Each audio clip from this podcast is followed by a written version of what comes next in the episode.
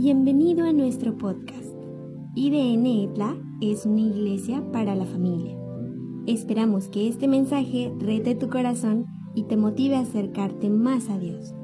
Comenzamos. Y hoy empezamos una nueva serie, amados hermanos, estamos cumpliendo cinco años de iglesia. ¿Cuánto le dan gracias a Dios? Dale un fuerte aplauso al Señor. Cinco años de ver la bondad de Dios.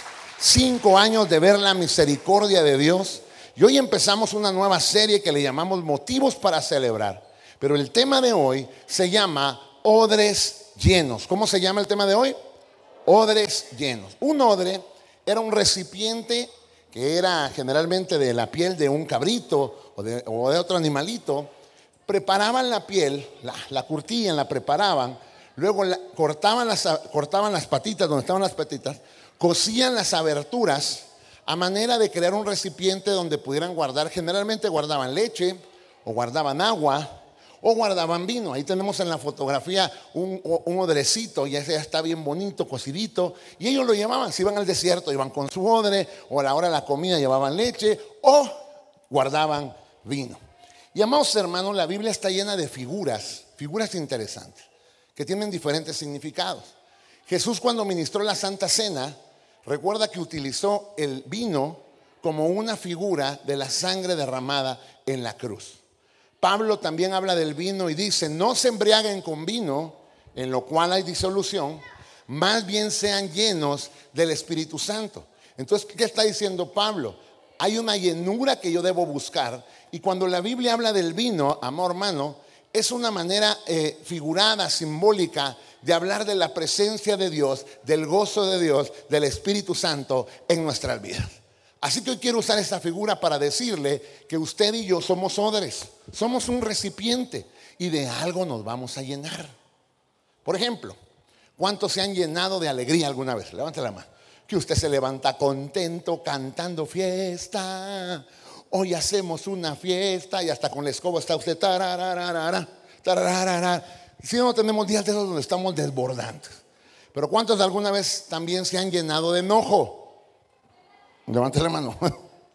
Nos llenamos de enojo. ¿Cuántos se han llenado alguna vez de frustración? ¿Cuántos se han llenado de esperanza? ¿Y cuántos se han llenado de tristeza también? Ah, nos llenamos. Entonces yo quiero enseñarle hoy que usted y yo necesitamos ser odres llenos, pero de vino. Alguien dice, ah, pastor, qué bueno que mencionó eso, y en la noche voy a aprovechar. No, no estoy hablando de ese vino. Eh, lo explico para que no haya malos entendidos, ¿no? Estamos hablando de esa llenura de Dios en nuestra vida. Así que para, para motivos de nuestro aprendizaje de hoy, me ayúdeme con esto, diga conmigo, soy un odre. Dígalo fuerte, soy un odre. Al que está a su lado, dígale, eres un odre. Bueno, algunos son odrecitos, pero usted es un odre. Y usted tiene que ser lleno de algo. Y yo voy a enseñarle hoy algunas cosas de las que llenamos, que tenemos que vaciarnos y llenarnos del vino de Dios. Así que explico todo esto para que cada vez que usted vea que aparezca un pasaje donde hable del vino, ya sabe de qué estamos hablando, ¿de acuerdo? De la llenura de Dios, de la presencia de Dios en nuestra vida. Ok, vamos a la primera cosa. Yo necesito ser un odre lleno. ¿Para qué? Odres llenos sirven para vencer el enojo odres llenos sirven para vencer el enojo. Algunos son como el gatito de la foto, ¿ya lo vio? Algunos son enojones. Bueno, somos enojones. ¿Cuántos son del club del pastor que son enojones? Yo me enojo, hermano. Me enojo con facilidad. ¿Sabe? Ah, hoy en la tarde me enojé. Y ya, me, ya sentía a Satanás diciéndome, ay, acabas de predicar que no hay que enojarse. Pero luego me acordé lo que yo mismo prediqué. Enojarse no es pecado. Porque, hermanos, nos enojamos. Y esa es la buena noticia. Enojarse no es pecado. Porque si fuera pecado, ¿cuántos ya están destinados al infierno, hermano? Porque nos enojamos muy rápido. Enojarse no es pecado. De hecho, Jesús se enojó muchas veces. ¿Sí o no? Hay muchos pasajes donde Jesús se enoja. Por ejemplo, llegan una vez y le dicen a, Jesús, Jesús te busca Herodes. ¿Y sabe qué le contestó? Díganle esa zorra. Así le dijo a Herodes, le dijo zorra. ¿Verdad que no nos imaginamos un Jesús así? Otra vez llega Pedro, Jesús, Jesús, deja de predicar así, estás predicando muy fuerte, se te está yendo la gente. ¿Y sabe qué dijo Jesús? A Pedro, ¿te quieres largar? Vete también. ¿Qué haría usted si un día, pastor? Está hablando usted muy fuerte, cálmese. Si quiere ir, hermano, ahí está la puerta. ¿Qué haría usted? La verdad, ¿qué haría usted? Ahora, Jesús, hay un demonio que aparece y el demonio le empieza a decir a Jesús, Jesús, sé quién eres. Y, Jesús dice, Jesús lo reprendió. Pero hermano, nosotros pensamos que esa reprensión fue que Jesús le dijo, demonio, cállate, cállate. No, lo reprendió es que lo regañó. Cállate, sal de él. usted ve a Jesús que se enojaba. ¿Cuál es el punto? Enójese, pero no peque. Yo veo a algunos que se enojan y le pegan a la pared. ¿Conoce algunos?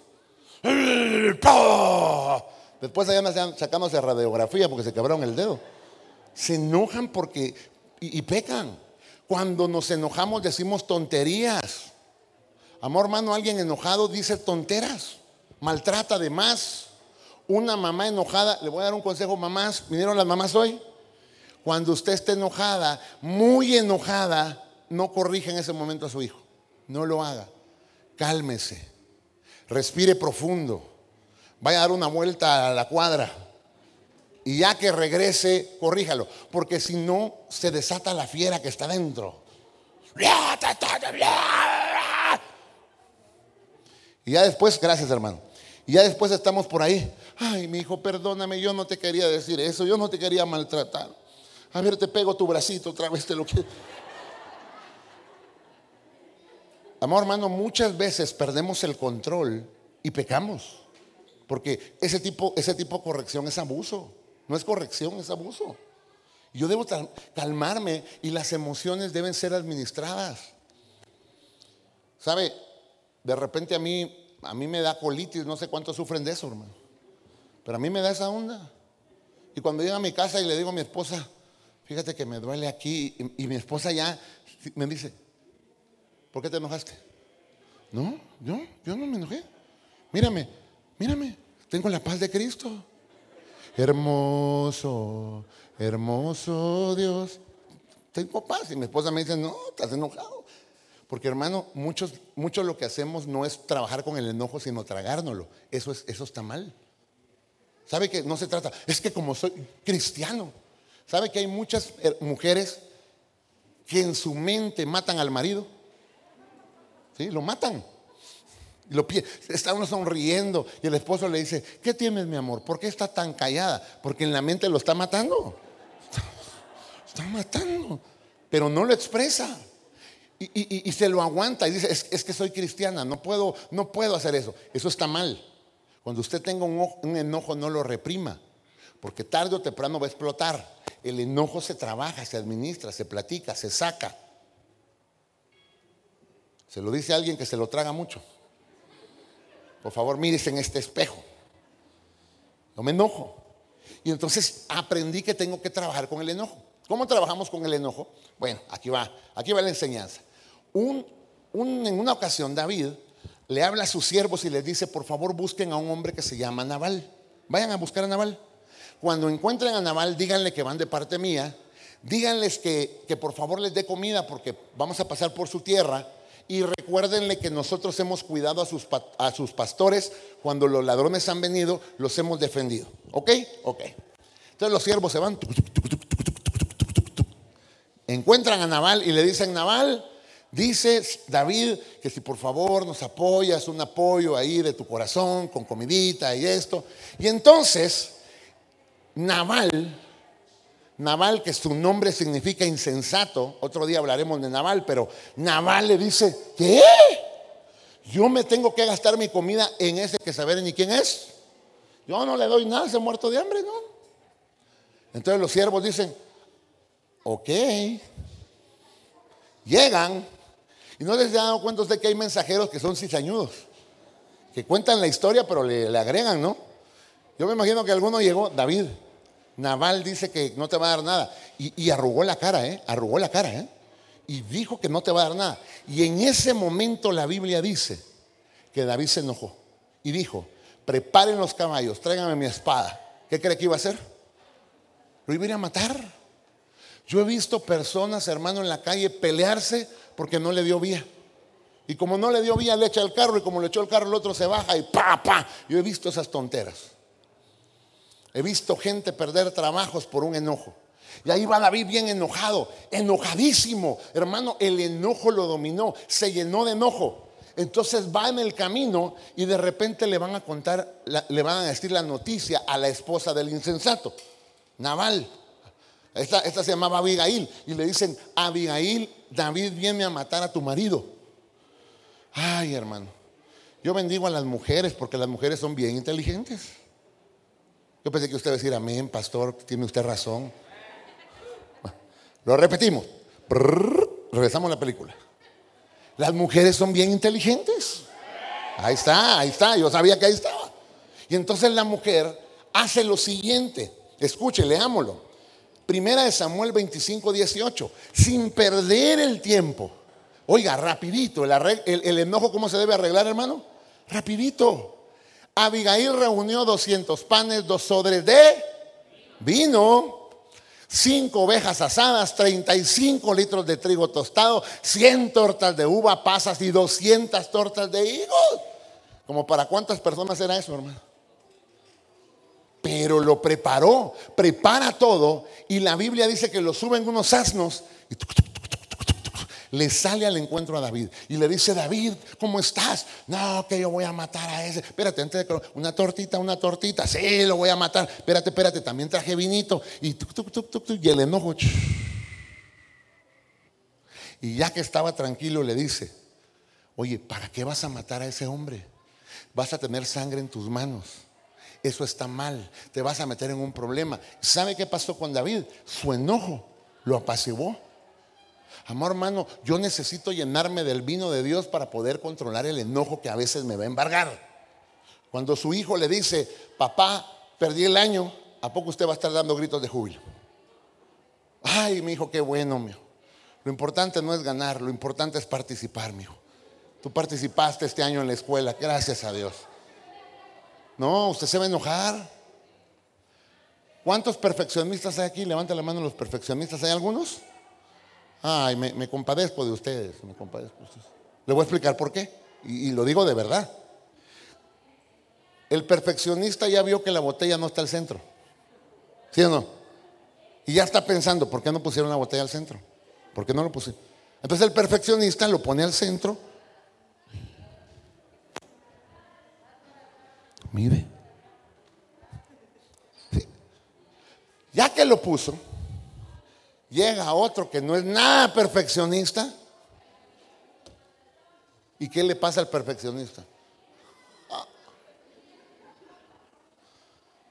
Hay mamás que les encanta tener su casa hermosa. ¿A cuántas les gusta tener su casa hermosa? Sí, hasta que llega el marido. Su casa está preciosa. Sus plantas están en su lugar. Los sillones están arreglados. Y aparece su hijo y deja un desastre. ¿Sabe qué me decía mi mamá? Mi mamá me decía, ustedes parecen serpientes. yo, ¿por qué mamá? Y un día estábamos viendo un documental de cómo las serpientes mudan piel. Y que van caminando y, se van la serpiente y deja la piel tirada. Entonces mi mamá dijo, así como ese documental. Donde pasan, ahí dejan el pantalón, ahí dejan el zapato, ahí dejan esto. Y las mamás sufren. ¿Sabe qué? Algunas necesitan mucho vino de Dios para calmar ese enojo que tienen encima. Se va a amargar, se va a amargar. Amor, hermano, la gente hace cosas contra ti. Haz de cuenta que te pelea contigo en la mañana. ¿Sabes qué van a hacer a mediodía? Van a ir a comer y se van a disfrutar tu comida y tú con dolor de estómago, con colitis. ¿Por qué? ¿Para qué te enojas? Este me cae mal, sí, pero ¿para qué se enoja? Llénese de Dios. ¿Cuántos necesitan llenarse de Dios? Bueno, lo voy a preguntar de esta manera. ¿Cuántos reconocen que necesitan llenarse de Dios porque son bravitos? Levánteme la mano. Ah, bueno, vamos bien. Vamos bien, hay que llenarnos de Dios. Otro ejemplo, otro ejemplo, este me gusta. Ay, hermano, odres llenos sirven para contrarrestar el cansancio. Amor hermano, nos vamos a cansar. También los también así como también usted se enoja, así también se cansa. No somos máquinas. Nos cansamos. Nos cansamos. ¿Cuántos han oído la gente que usa esa frase? ¿Cuándo vas a descansar? Cuando me muera. Cuando me muera, ahí descanso. Yo me adopté esa frase y le dije a mi esposa, cuando, ya, Josué, descansa, descansa, descansa. Bueno, le voy a decir como me lo dice ella, mi Señor, descanse, por favor. Ah, son bromas, son bromas. Me dice Josuecito, cuando esté enojada, barrera. Cuando está más enojada, no le voy a decir porque el chisme es pecado. Pero, pero, me, dice, pero me dice, descansa. Y entonces yo le dije la frase, la, frase que se oye bien bonita, porque soy trabajólico de repente. Y me dice, descanse. Yo le dije, cuando me muera ahí descanso. Entonces ella me dice, pues ya mero. Si sigues así, ya mero. Hermano, hasta cuando usted va en carretera, ¿cuántos, han salido a carretera? Usted encuentra unos letreros muy grandes que, que dicen, no maneje cansado. Eso también se aplica a la vida. No haga las cosas cansado. Hermano, cuando usted está cansado es cuando las tentaciones van a llegar. Cuando usted está cansado es cuando toma malas decisiones. Cuando usted está cansado es cuando usted dice, renuncio, ya no quiero más, ya me cansé. ¿Cuántos han usado esa frase, ya me cansé? Levántame la mano. ¿La ha usado? La hemos usado. Voy a hacer confesiones ultra secretas, que algunos no hacen, pero me voy a atrever a mencionarlas. ¿Sabe que los que están casados se cansan de estar casados? Algunos ni se quieren mover así. Y otros. Sí. Uno se cansa. Le voy a explicar por qué. No porque usted no ame, no estoy diciendo que, que, no hay amor. Sino hay momentos donde no le ha pasado que usted dice, ay, como quisiera que todos se fueran y me dejaran sola 30 minutos, 30 minutos, 30 minutos. Ser mamá cansa. ¿Cuántas mamás hay acá? ¿Ama a sus hijos? Ah, pero como cansa. Ni al baño les dejan ir a veces, ¿no? Están, mamá, mamá, ¿qué haciendo? La mamá, ya vete. En el baño me dejas de estar. Trabajar, ¿cuántos creen que el trabajo es una bendición? Pero cansa. ¿Cuántos han ido a trabajar a la fuerza? Levántame la mano. Yo sé que algunos aquí no, pastor, yo siempre voy con el ánimo hasta arriba, aleluya, gloria a Dios. Está bien, excelente por usted, pero a veces se cansa uno. Eh, los problemas cansan. Cuando usted no mira cambios en su vida, se cansa de la vida. Le hago otra confesión muy fuerte. A veces nos cansamos de vivir. Mucha gente cree que un cristiano no tiene pensamientos suicidas. Pero usted no se imagina cuánta gente en la Biblia tuvo pensamientos suicidas. Job, que, perdió todo, se desgastó. Él dice un día, maldigo el día que nací. ¿Y sabe qué dice? Mejor hubiera sido un abortivo a venir a sufrir todo lo que estoy viendo. Está amargado porque cuando estamos cansados, a veces nos cansamos de la vida. Elías, Elías lo manda a amenazar a una mujer que era una bruja y le manda a decir, te voy a matar por todo lo que tú has hecho. Y sale huyendo y se mete en una cueva. Y estando en esa cueva, dejó de comer, se aisló. ¿Y sabe qué empezó a decir? Dios, quítame la vida. No soy mejor de mis padres, mátame. Jonás, uy, ¿cuántos conocen la historia? Jonás es el profeta que lo mandaron a predicar y no quiso hacer caso. ¿Sabe qué hizo cuando Dios perdonó a Nínive? Deseó morirse. Y le dijo, mejor mátame, Señor. Un día, un día, un jovencito me pregunta y me dice, pastor, si alguien se mata, si alguien se quita la vida, ¿se va al cielo o se va al infierno? yo me le quedé viendo y en eso entendí en mi corazón lo que estaba pasando. Y le dije, ¿por qué te quieres quitar la vida? No, no, no, no, no, pastor, no estoy preguntando por mí. El amigo de, el primo de un amigo me dijo, es el que está preguntándome. Me dijo, eres tú. Te, tienes esos pensamientos. Yo le dije, ¿por qué te quieres matar? Y entonces me dijo, porque no sirvo para nada. Porque solo le he dado problemas a, mi mamá. Porque no me entiendo ni yo. Tengo un montón de crisis. Eh, y, pienso que el mundo estaría mejor sin que yo esté. Porque en mi mente ya, ya me puse a ver que si no estoy, haría feliz a los demás. Mi mamá dice que soy una carga. Entonces me, me muero y pues se acaba la carga. ¿Sabe de qué me di cuenta? Se le acabó el vino. Se le acabaron los deseos de vivir. ¿Sabe que muchos tienen ese tipo de pensamientos, pero dicen, hay mamás que dicen, ah, yo me quiero matar solo porque tengo este niño. Pero si no lo tuviera, ya me hubiera tomado unas pastillas, me hubiera matado. Hay mucha gente que tiene ese tipo de ideas. Amor hermano, y le tengo una noticia. Los cristianos también piensan esas cosas. Me acuerdo que yo hice mi carta de despedida cuando me iba a quitar la vida. Hice mi carta. Bien bonita, me despedí de todo. ¿Y por qué uno se pone bien poético, no? Sí. Mi muñequito de Jimán se lo dejo a mi hermano. Yo me despedí de todo. Gracias a Dios no usé la carta. Pero tengo que confesarle que le escribí. Hice mi plan en mi cabeza, pero me di cuenta que me había cansado de la vida. Yo le tengo una noticia, cuando te estés cansando de la vida, necesitas el vino de Dios en tu vida. Te vas a cansar, llénate de Dios. Hermano, hacer lo bueno también cansa. ¿Sabe que ser buena gente es bonito pero cansa? ¿Cuántos se han cansado de ser buena gente? Levánteme la mano. Usted anda ayudando a todos, ahí anda ayudando a todos. Y, todos los que usted ayuda empiezan a hablar mal de usted. ¿Le ha pasado? ¿Eh? Hace, ah, tuvimos un congreso de pastores y escuché una anécdota que me pareció muy interesante. Se la cuento.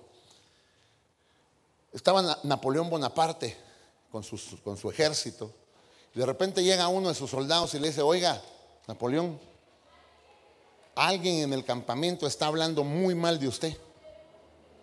Y Napoleón responde, ¿quién está hablando mal de mí? No, y le dijeron el nombre y él dice, qué raro, qué raro que esté hablando mal de mí porque no lo ha ayudado. Así la captó.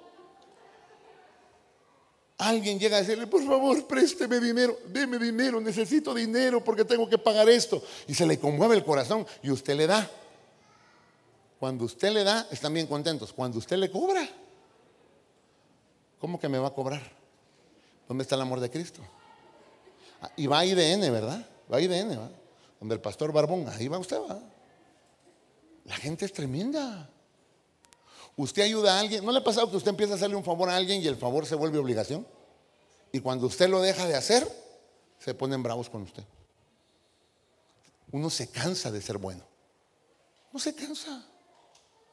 Miren, la mamá, le voy a poner este ejemplo que es tan sencillo, pero para que lo entendamos. La mamá siempre la ropita bien bonita, bien arregladita, bien planchadita por colores, por tamaños. ¿sí? Formas. Entonces llega el niño, ve la ropa, mete la mano, ¿visto cómo los adolescentes sacan la ropa? Se cae otra, se pone otra acá, se dobla toda y se va. Y llega la mamá y lo ve. Ay, mi niño, parece el demonio de Tasmania. Lo voy a arreglar y lo vuelve a arreglar. Pero ¿qué pasa de tanto arreglarlo y ver que está todo desarreglado? ¿Qué le pasa a las mamás? A ver, ayúdenme, ¿qué le pasa? Ya la mamá dice, yo ya no les arreglo nada, nada valoran, miren cómo salen. Se cansa uno. Ahora, hay una historia que nos ilustra esto también. Primera Samuel 16, 1 y 2 dice, un poco más allá de la cumbre del monte, David se encontró con Siba, el creado Mefiboset, que llevaban un par de asnos aparejados y cargados con 200 panes, 100 tortas de uva pasa, 100 tortas de higo, ¿y qué cosa? Odre de vino. Otra vez aparece el vino. Pero aquí sí explica para qué es el vino. Mire, versículo 2. ¿Qué, le vas a hacer, ¿Qué vas a hacer con todo esto? Preguntó el rey. Siba respondió, los asnos son para que monten la familia de su majestad. El pan y la fruta son para que coman los soldados. Y el vino es para que beban. ¿Quiénes? todos los que desfallezcan en el desierto. Todos los que están cansados necesitan el vino de Dios. ¿Sabe qué dice Jesús? Vengan a mí, vengan a mí, todos los cansados y trabajados, porque yo los haré descansar. Cuando te sientas cansado, hermano, llénate de Dios. Haz una pausa y llénate de Dios. Creo que necesitamos parar un poquito. Creo que necesitamos decirle, Señor, te necesito. Padre, estoy cansado. Ya me cansé. Señor, ya me cansé de esta situación. Tal vez hay algunos que tienen enfermedades aquí. ¿No le pasa que a veces las enfermedades son medio raras? Un día le duele una cosa, otro día le duele otra cosa, otro día aquí, otro día allá. Y uno se cansa de estar enfermo. Y uno dice, Señor, ya me cansé. Ya me harté de esta situación. Cuando te sientas así, dile, Señor, lléname de tu gozo. Lléname de tu vino. Lléname porque desfallezco, desfallezco. Ya no puedo más. Otra pregunta de examen. ¿Cuántos necesitan el vino de Dios? Porque se sienten cansados en un área. Levanta la mano. Yo sí. Yo sí, hermano. Cuando estamos cansados no pensamos con claridad. Cuando estamos cansados es peligroso porque queremos soltar todo. Si vas a media universidad, no desistas, no la sueltes, solo necesitas descansar. Es que ya me cansé, voy a renunciar al ministerio. No, no, no, no, no renuncies. Tienes que hacer una pausa. Tienes que descansar, pensar y llenarte de la presencia de Dios. ¿Cuántos han experimentado esto? Que va usted bajo el sol y ya está, está viendo lucecitas de tanto que está. Usted ya va bien cansado y de repente le ofrecen una botellita de agua bien fría. ¿Cómo se siente eso, hermano? Ah, ¿Usted siente que vuelve a la vida? Necesitamos la presencia de Dios en nuestras vidas para ser transformados. Una tercera cosa, vamos a una tercera lección. Necesitamos odres llenos porque eso sirve para enfrentar al enemigo. Tenemos un enemigo real. Hay una guerra invisible a nuestro alrededor. Amor hermano, la Biblia dice que nuestra lucha no es contra sangre y carne. Y hay una historia que voy a usar para ejemplificar esto. El rey Saúl Dice la Biblia que un espíritu inmundo lo, atormentaba todas las noches. Llegaba a molestarlo. La Biblia no da más detalles, pero obviamente perdía la paz, obviamente no estaba tranquilo, obviamente sentía algo que no estaba bien y era demoníaco lo que estaba viviendo. Usted no se imagina cuán real es esa situación en nuestras vidas, porque estamos en una guerra. Y aquí voy a darle algunas cosas, por ejemplo, ¿cuántos alguna vez durmiendo han sentido miedo? Levante la mano. ¿Cuánto le ha pasado? Usted dice, ay Dios mío, y se siente un escalofrío feo. ¿Lo ha sentido? ¿Cuántos alguna vez durmiendo han sentido que alguien los está viendo? Y usted abre los ojos. Hasta va a cerrar la ventana, dice usted, por cualquier cosa. ¿ah? ¿Sí?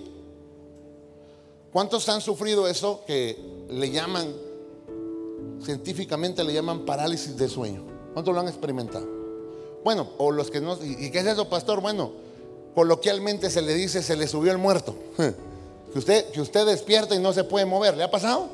Que usted está gritando, auxilio, auxilio en su mente, pero usted no se está moviendo y su marido solo lo voltea a ver. Y, ahí está la hermana bien dormida, según el marido, pero usted no se puede mover. Y aunque hay una explicación científica para eso, amor hermano, usted y yo como cristianos debemos saber que hay una realidad espiritual y cuando eso pasa, algo no está bien. Usted parece y diga, ¿qué está pasando? Algo está sucediendo. Esto no es normal. ¿Cuántos son buenos oaxaqueños aquí? Levánteme la mano los buenos oaxaqueños. Usted como buen oaxaqueño sabe algo. La brujería aquí está al orden del día. La gente paga para que usted le vaya mal. No, le vamos a hacer un trabajo. ¿Cuántos han escuchado los programas? Uh, le hicieron un trabajo de magia negra. Pero le vamos a arreglar su problemita. Díganos su fecha de cumpleaños. Ahí está, mi fecha de cumpleaños, 16 de septiembre. Oh, usted es muy revolucionario, independiente.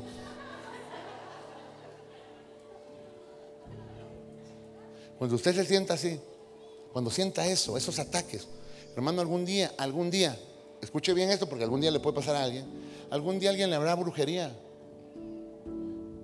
Y alguien me dijo una vez, pastor, ¿y qué hago si me hacen brujería? ¿Qué hago, pastor? Lo contrarresto con magia blanca, no, magia blanca y negra la misma onda. No caiga en el engaño. Nosotros solo tenemos una conexión espiritual y es a través de Dios y de Cristo. Cualquier otra manera no es una manera legítima. Ahí andan los cristianos. Ah, es que yo soy Piscis. Estoy bajo el signo de Capricornio. Por eso soy así. ¿Qué, bajo el signo de quién? Usted está bajo el signo de Cristo. ¿Cuántos están bajo el signo de Jesús? Mire, no le quise hacer una broma que un pastor hizo en una iglesia. Porque llega un pastor a una iglesia y dice, a ver, ¿cuántos son Libra? Y un hermano levanta la mano. ¿Y cuántos son Capricornio? Y otros hermanos levantan la mano. ¿Y cuántos, y cuántos son Cáncer? Y otros hermanos levantan la mano. Y el pastor se enoja y le dice, ah, ve qué mundanotes, ustedes son cristianos. Dejen de andar en esas cosas. Lo regañó. No lo voy a hacer. Pero ¿sabe que a veces en ignorancia caemos en eso? Ay, voy a ir que me lean la mano. Voy a ir a que me lean las cartas. Uy, mire, el niño tiene cólico, llévelo con la señora que lo cure. Le va a pasar un huevo y luego lo va a hacer estrellado. Y si el huevo sale con cara de niño es porque algo le pasó. Hermano, ahí anda usted. Ah, no, me voy a poner un hilito rojo por cualquier cosa. Hermano, los cristianos no hacemos eso. No vamos a eso. La Biblia dice que no debemos consultar a divinos, que no debemos consultar a hechiceros, que no debemos consultar a brujos. No, no, no, no, no, no, no es bruja, es la señora que cura. Llámela como lo que es. Yo sé que tal vez esto ofende a algunos, pero amado hermano, no debemos darle lugar al enemigo. No lo haga. A veces por curiosidad nos metemos a ondas ahí. Ay, es que en la escuela llevaron una ouija. Vamos a ver cómo funciona, porque de verdad se mueve, pastor. Yo le dije, yo le dije, ese chico me va a hacer caso. ¡Shums! No me dijo. Sí funciona porque el chico no me hizo caso, pastor. No se meta en eso, ni por juego. Usted debe saber que hay una realidad espiritual. Y cuando usted siente eso, ¿sabe qué le aconsejaron a David? Le dicen a David, David, ah, perdón, le dicen a Saúl, Saúl, busca un arpista, busca alguien que toque y cuando él toque, que tú te calmes. Amor, hermano, usted no se imagina el poder tan impresionante que tiene la alabanza en nuestra vida. Cuando usted sienta miedo ahí en su habitación, no diga, ay, ay, qué miedo, ay, qué miedo. No, póngase a adorar al Señor, póngase a cantar. El, el, libro de los Salmos dice, y tú me darás libertad con cánticos de liberación. ¿Y cuáles son los cánticos de liberación? Esas alabanzas que yo puedo entonarle a Dios para reconocer su grandeza. Aprenda a reprender el mal en su casa. Ay, no. ¿Y cómo saco el mal, pastor? Porque el mal es poderoso. Sí, pero mayor es el que está usted que el que está en el mundo. Ayer me pregunta una hermana, pastor, me dijeron que tengo que reprender cuando siento ese temor, pero no sé reprender. ¿Cómo es? Yo le dije, mire, es bien fácil. ¿Qué haría usted, hermano, si en su casa se mete un gato que no es su gato? Y usted tiene su pollito que preparó con mucho amor para sus hijos o para su familia, y usted ve que el gato viene entrando para comerse su pollo, ¿usted qué hace? A ver, ayúdeme, ¿qué hace? ¿Qué hace? Lo corre, dice el hermano.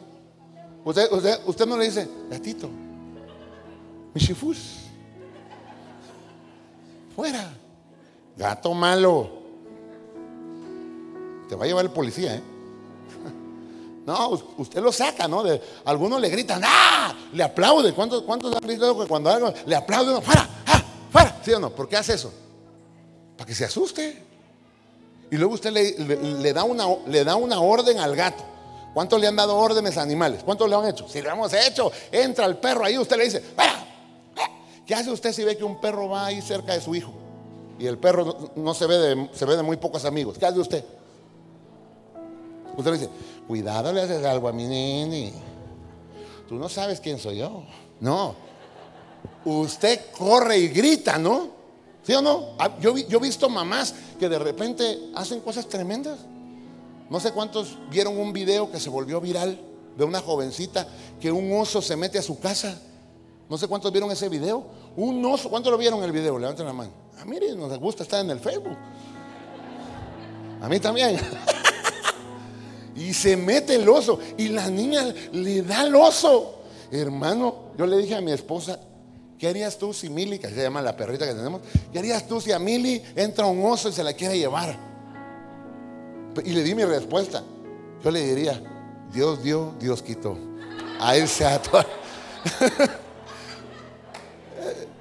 Pero, pero mi esposa, mi esposa me dijo, no, yo no dejo que se lo lleve. Yo no digo que se lo lleve. Yo me meto. Digo, ¿te pelearías con un oso? Sí, me dijo. Y si el oso viniera hacia mí, no, pues tú te sabes defenderme. Hermano, reprender es eso. Cuando usted sienta temor en casa, usted puede orar en su casa. Usted párese y diga, en el nombre de Jesús, este miedo que tengo se va. No sé qué está pasando. Pero porque a veces nosotros queremos saber. De repente por ahí hay enseñanzas que dicen, no, cuando usted reprenda, usted averigüe con qué está peleando. No, hermano, hay algunos que quieren estar. ¿Quién es? Manifiéstate. ¿Cuál es tu nombre? ¿Y para qué anda usted preguntando eso? ¿Qué cepillo dental usas? ¿Qué le importa? Usted reprenda al demonio en el nombre de Jesús. Dígale, te vas de acá, te vas de mi casa, párese. Mire, yo cuando siento ese temor, porque lo he experimentado, me paro, oro en mi casa, voy a ver a mis hijos. Voy a ver a mis hijos. Me paro y miro que estén bien. Y aprovecho para orar por ellos y digo, Señor, bendícelo. Si alguno de estos está abriendo puertas ahí por algo que estén viendo, algo, Señor, también repréndelo, Señor. Pero, pero fuera todo el mal. Ya abajo, Señor. ¿Sabe que a nosotros nos ha tocado orar hasta por nuestros animalitos? Porque hubo una etapa de nuestra vida que se nos morían. Encontramos unas cosas. Un día la cama se nos llenó de hormigas, pero en como en dos minutos se llenó de hormigas. Una vez llegamos a la casa con Samuel y encontramos unas cosas, hay una ropa interior con pétalos y no sé qué más cosas y unas brujerías. ¡Ah! Pues nos encargamos de deshacerlo. No le voy a contar qué hicimos, pero lo deshicimos. Para afuera. Ay, pastor, me dio miedo. Posiblemente, pero usted debe saber que Dios está con usted. Si algún día alguien lanza algo para su vida, usted debe saber que Dios le protege a usted. ¿Cuántos son hijos de Dios? Y con esa autoridad usted diga en el nombre de Jesús, eso se cancela. Tome autoridad y cante alabanzas. Aprenda a adorar al Señor. Tenga un su playlist de alabanzas. Aprenda a hacer una su alabanza, pero algunos no de, de alabanza saben. Ahí andan cantando cada cosa. Aprenda su playlist. ¿Cuál es su playlist? ¿Cuáles son sus alabanzas? Los muros caerán. ¿Cuál? No, algunos de playlist tienen bronco contra todos. No. Los temerarios. busca alabanzas que lo muevan a llenarse de Dios. ¿Estamos de acuerdo? Necesitamos vinos. Ah, bueno, pero le cuento la historia. Entonces llevan a David y cuando David ya va para allá, el papá de David le dice a David, David, ven, ven, ven, ven, ven, vas a ir al rey, pero quiero que lleves pan, quiero que lleves un cabrito, pero también vas a llevar vino. Y, el papá de David le da vino y allá va David a, a pelear una batalla, pero se llena de Dios, llénese de Dios. Cada domingo que usted viene, amado hermano, y se sienta un momento, usted se está llenando de Dios. Usted quizá no lo ve, pero usted se está llenando de Dios. O tal vez sí. ¿Cuántos lo han sentido que uno está leyendo? ¿Le ha pasado que uno dice, voy yendo, voy con una palabra, voy con un reto, voy con, un, voy con una orden? ¿Cuántos han salido un domingo con una buena regañada? Usted, ay, uy, Dios me habló. ¿Cuántos han sentido como que si alguien me cuenta el chisme de su vida? ¿Le ha pasado? Ah, seguramente al pastor le contó. Hmm, mi mamá le haber dicho, le mandó un WhatsApp. Dios nos habla de maneras tremendas. Le doy una enseñanza más. Ah, los odres llenos sirven para cumplir las promesas. Le voy a dar una enseñanza que posiblemente le bendiga mucho. Cuando usted, ¿sabe que la Biblia nos reta no hacer promesas? Somos tan fáciles para hablar, tan fácil que prometemos cosas. ¿Ha visto a los muchachos? Tres días tienen de conocerse. Te prometo que nunca te olvidaré. Espérate, cálmate. Deja andar prometiendo cosas que usted no sabe si las va a cumplir. La Biblia dice, cuando prometas a Dios no tardes en cumplirle. Mejor es que no prometas a que prometas y no cumplas. Le voy a enseñar algo que a mí me cambió la vida. Cuando yo hago una promesa, me pongo un lazo sobre mí. Esto es una promesa. No sé si usted ha estado en una boda. ¿Cuántos han estado en una boda? ¿Ha visto que uno de los símbolos que ponen es un lazo? ¿Por qué cree que es un lazo? Porque ese día ellos se prometieron sus votos. Entonces lo que hacen es que simbólicamente los amarran. Hermano, cuando tú haces una promesa te pones un lazo. Es como que, es como que yo le digo a Urides, oye Urides, te prometo que vamos a ir a bicicletear. ¿De acuerdo? ¿De acuerdo? ¿Trato? A ver, ven. Puñito. Dedito. Escupida ya no, porque estamos en tiempos de COVID, no se puede. Ahora, ojo esto. Y a mí se me olvida. Pero ¿a quién no se le olvida? Al que recibe la promesa. Entonces cada vez que Urides me vea a predicar, ¿qué cree que va a pensar? No, el pastor es bien mentiroso. Ni me llevó a bicicletear. ¿Por qué? Porque yo me até. ¿Qué tengo que hacer yo? Por eso, esta es una tarea que todos tienen. Si usted hizo promesas, solo, solo tiene dos caminos. O cumple la promesa o se desata de esa promesa. Pero si no hace esas dos cosas, por eso mucha gente no avanza. Por eso mucha gente no es bendecida. Hay gente que le dijo, mamá, mamá, mire, yo si trabajo, mi primer salario se lo voy a dar a usted. Ah, y gana su primer salario. Y la mamá está así como... Bueno, hay otras mamás que son más anegadas. No, no, no, mi hijo, no, no, no, no, no. No, mi amor, es tu primer salario, es tu primer dinerito. No, no, no, no, yo no necesito. Ahí tu papá me mantiene con hambre, pero me mantiene. Pero mire muchacho, aunque su mamá le diga que no, si usted se comprometió a darle eso, déselo. Porque si no usted se ató. Porque ahí está la mamá. No, este me prometió, pues nada me dio. Usted se ata. Entonces, ¿qué tengo que hacer yo con Urides? Vuelvo al ejemplo de Urides. O le cumplo y le digo, brother, vamos a bicicletear. O me desato. ¿Cómo es desatarme? Yo llego y le digo, Urides, perdóname. Jamás bicicletearemos. Es la verdad. Se va a sentir, claro, porque tal vez estaba ilusionado. Mira, perdóname, no vamos a bicicletear. Porque para empezar, no tengo bicicleta. Tú tampoco, ¿verdad? Se da cuenta cómo prometemos cosas y no, no, analizamos las Pero ¿qué pasa? Él se va a enojar conmigo y se va a sentir tal vez un día o dos, pero me desaté de él. Papás, muchos de nosotros le hemos prometido cosas a nuestros hijos y no se las hemos cumplido. Desátese. Mire, usted le dijo a su nena, cuando cumplas 15 años te voy a llevar a Disneylandia. Cumplió 15 años y la llevó para el Zócalo a comprarse un esquite. Y ella quería sus orejitas de Mickey Mouse. Y aunque su hija le diga, no pasa nada, no pasa nada, está bien, mamá. Pero de todos modos sigue aquí. Desátese. Papás, siéntese con sus hijos y explíquele la realidad. Dígale, mi hijo, de verdad yo tenía la intención de hacerlo, pero no contaba con que esto iba a pasar. Perdóname, mi hijo, no lo pude hacer. ¿Me perdonas? Desátese. Entre esposos nos pasa lo mismo. Tal vez su marido le ofreció tres hectáreas. Cásate conmigo y te daré tres hectáreas. Pero no le digo que tres hectáreas de enojo. Desátese de eso. Desátese de eso. Lo mismo pasa con Dios. ¿Sabe cuánta gente le hizo promesas a Dios en la pandemia? Señor, si tú me salvas, yo te serviré todos los días de mi vida. Se sana y lo primero que hace es irse para allá. Señor, si me prospera, Señor, dame un carro, Señor, y te serviré. Dame una casa, Señor. Y hacemos una promesa. Hermano, en primer lugar, esa promesa Dios no se la pidió. Usted la ofreció. Por eso la Biblia dice, no ofrezcas. Y si ya ofreció, cúmplalo. Cúmplalo. Yo estudié esto y me pegó tan duro porque tengo muchas promesas que no he cumplido.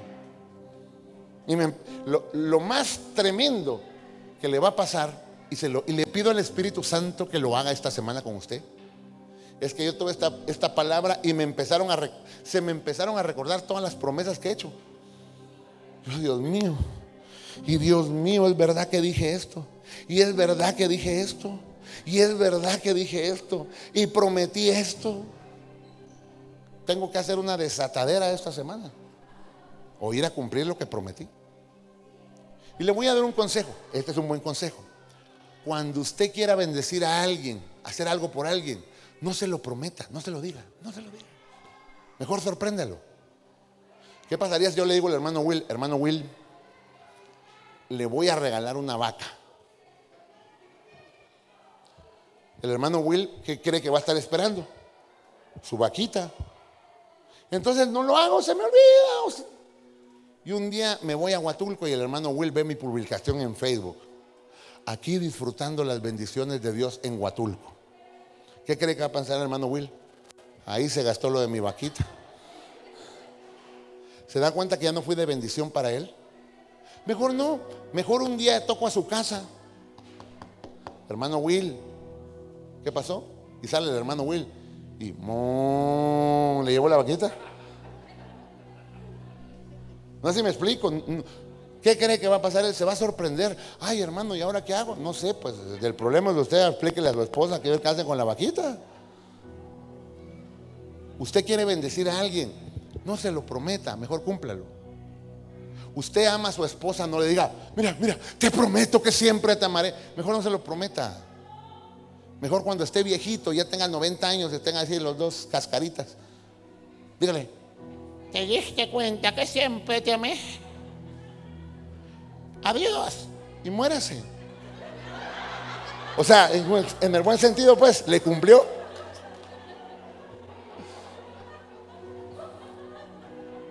¿Para qué le anda prometiendo? Nunca te olvides. A mí me parecen, esos amores adolescentes me causan mucha gracia. Me causan mucha gracia. No, yo nunca te olvidaré. No, yo siempre estaré contigo. Al otro verano ya está con otro. Y al otro verano ya está con otro. Mejor no hablo.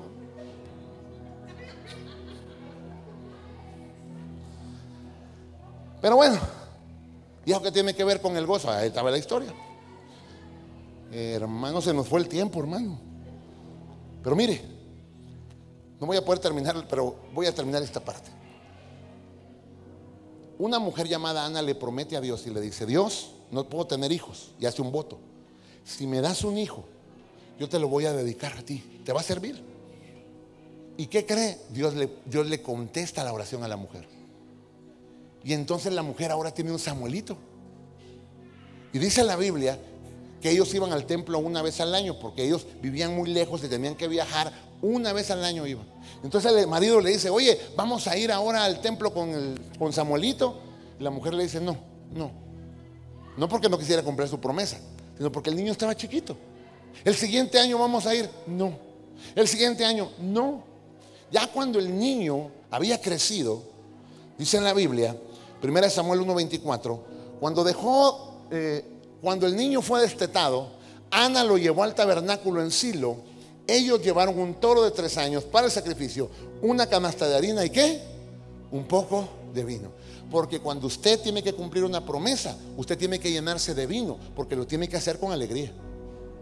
Nunca cumpla una promesa con tristeza.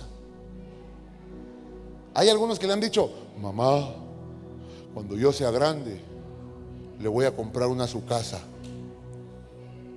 Mejor no lo diga. Y empiece limpiando la casa donde vive ahora. Eso le va a alegrar a su mamá el corazón. Sé me explico. Y cuando le toque cumplir, hágalo con gozo. Señor, te prometo que si me sanas, todos los domingos te serviré. Pero cuando venga a servir, venga contento. Ay, gracias Señor, porque aquí estoy para servirte. No venga de mala gana. Sí, solo porque me comprometí con Dios y por puro compromiso. Y aquí estoy. Miren hermanos, entren ya, hambre, apúrense ya, qué barbaridad. No, hágalo con gozo. ¿Me explico? Hágalo con gozo. Si usted le prometió a su mami, mami, todos los días te voy a llamar, llámela todos los días. No que la pobre viejita seis meses y no sabe de usted. No sé por qué cuando digo cosas se, hace un silencio. ¿sí? Todos pensaron ahorita, mamá. Ay.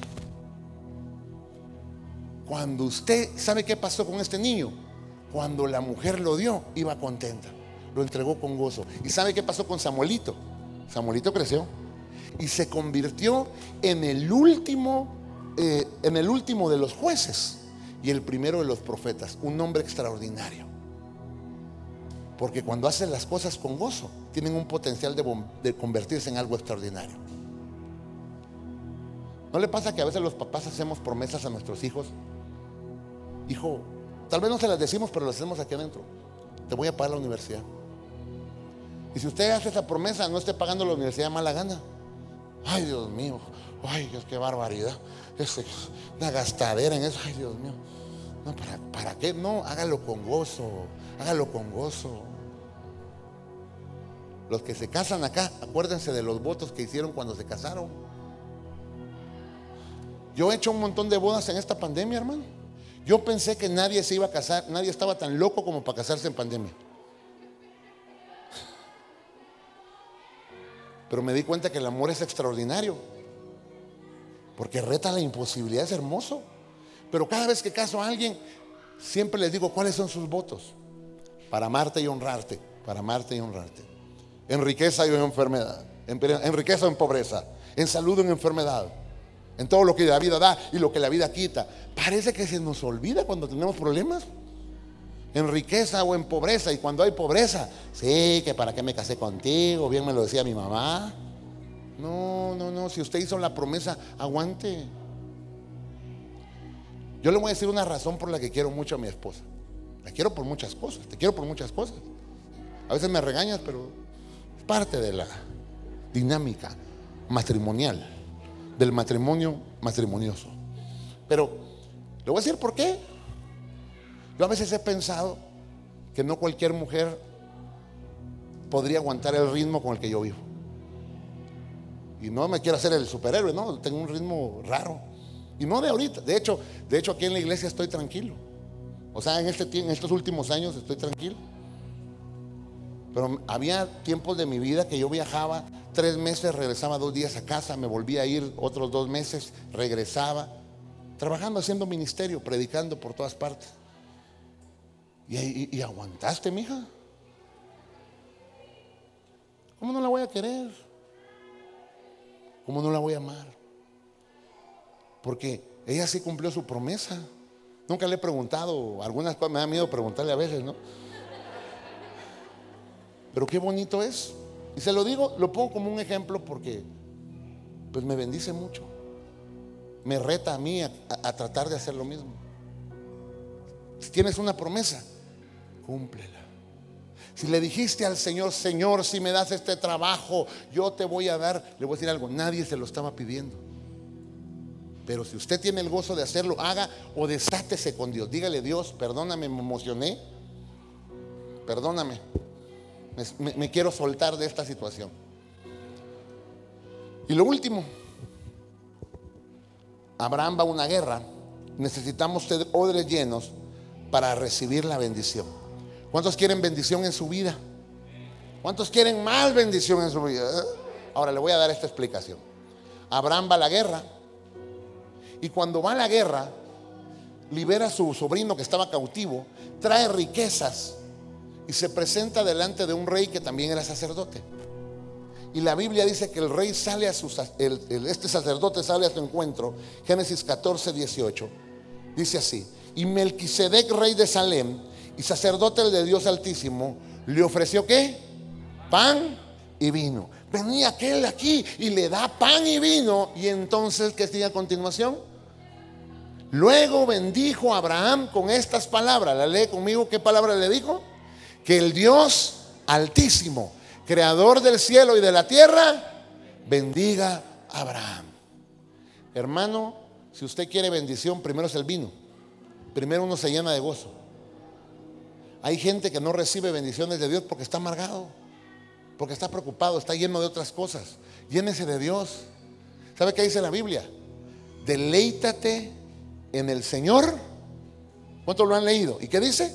Y Él concederá las peticiones de tu corazón. ¿Cuántos quieren que las peticiones de su corazón sean concedidas por Dios? Deleites en Él, llénese de gozo, me lleno de Él, me lleno de Él, me lleno de Él. Cuando usted, amado hermano, se llena de Dios, lo que sigue a continuación son las bendiciones de Dios, no antes. Pero hay gente que se enoja, es que Dios no me contesta y estoy amargado con Dios, no menos. Es que para qué tanto esfuerzo, deleítese. Usted quiere que Dios bendiga su negocio. ¿Cuántos tienen negocio aquí? ¿Cuántos quieren que Dios bendiga su negocio? Deleítese en Dios y en su negocio. No llegue de mala gana. ay, qué barbaridad, a saber si voy a vender, qué desgracia. No, deleítese en el Señor. Señor, gracias por mi negocio. Te pido que cuando la gente pruebe esta comida, digan, y les guste, Señor. Si usted vende ropa, ore por la ropa y dígale, Señor, que cuando estas mujeres, estos hombres se pongan esta ropa, se vean preciosos y, les den ganas de comprar mucho, me compren mucho, Señor. Usted sabe que sí podemos orar así. Usted tiene, ha creado cosas, bendiga eso. Usted tiene una plantita y quiere que su plantita crezca y fructifique, bendiga su plantita, háblele bonito. Deleítese, deleítese, gócese antes de tiempo. Si este mensaje ha sido de edificación para ti, compártelo en tus redes sociales o a un amigo. Nos vemos en la próxima.